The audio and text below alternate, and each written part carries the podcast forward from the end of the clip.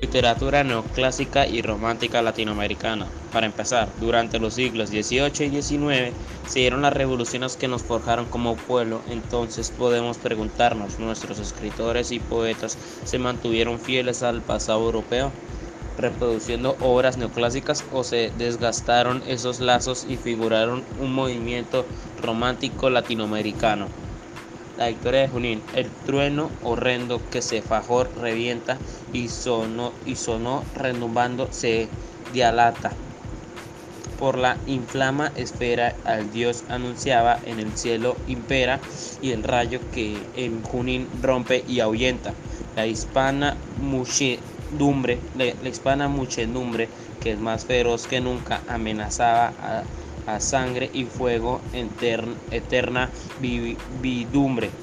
Y en el canon de Victoria, que estos hechos mil descubre en sordera y el hondo valle en, en cumbre.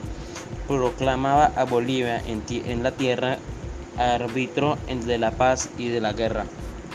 En el te, Teocalli de Columba, cuando es belleza la tierra que habitamos los aztecas valientes. En su seno, en, la, en una estrecha zona, concentrados con asombro y se ven con y se ven todos los climas que hay después del polo ecuador sus llanos cubren a par de las obras doradas misiana las cañas deliciosas el naranjo y su piña y el plátano sonante el hijo del, el hijo del suelo equinocial, se mezclan y se mineran el árbol majestuoso.